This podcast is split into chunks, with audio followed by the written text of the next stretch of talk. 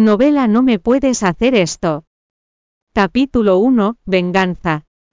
Kiao Yuki apagó el monitor al ver esas imágenes, pues sentía que se le revolvía el estómago, era su esposo el que a pesar de sus tres años de matrimonio nunca la había tocado, y que parecía estar más que satisfecho saliendo a beber, y a divertirse hasta altas horas de la noche, entregándose a los oscuros placeres de lo desconocido.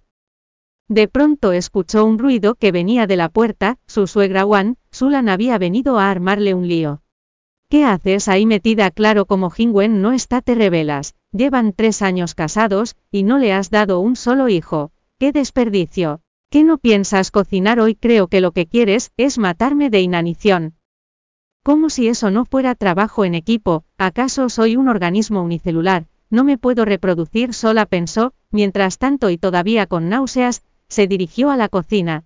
Ahora esta era su vida, cuando se unió a la familia Mo abandonó su carrera, y todo lo que le importaba para dedicarse solo a ser ama de casa, creyó que, si se esforzaba lograría enamorar a su esposo, pero lo único que consiguió fue quedarse sin nada, y ganarse el odio de todo el clan, se sentía muy mal, pero a nadie parecía importarle.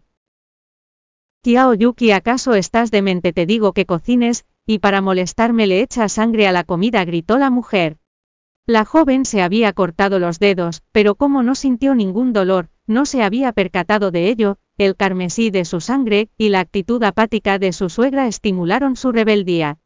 Más tarde aquella noche, mientras caminaba por aquella estrecha y sucia calle su rostro era inexpresivo, sin embargo se sentía llena de libertad. Era la peor zona de la ciudad ya que se encontraba en ruinas debido a que estaba subdesarrollada, es por eso que era punto de encuentro para mendigos y borrachos. Cómo sentía el rechazo de su familia política, y no estaba dispuesta a divorciarse, se propuso darles un fastidio, elegiría al hombre más sucio y feo del lugar, y lo utilizaría para vengarse del clan Mo.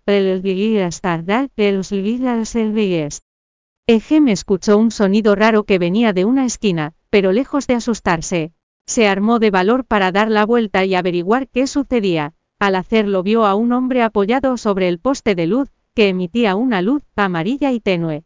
Tanto su ropa como su rostro estaban bañados en sangre.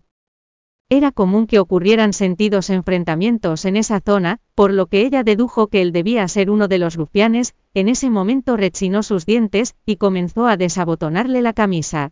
Su corazón se le salía del pecho mientras los botones se iban desprendiendo uno por uno, finalmente el pecho del hombre quedó expuesto poniendo en evidencia su torso frígido que al roce con la piel de la mujer, le provocaba escalofríos.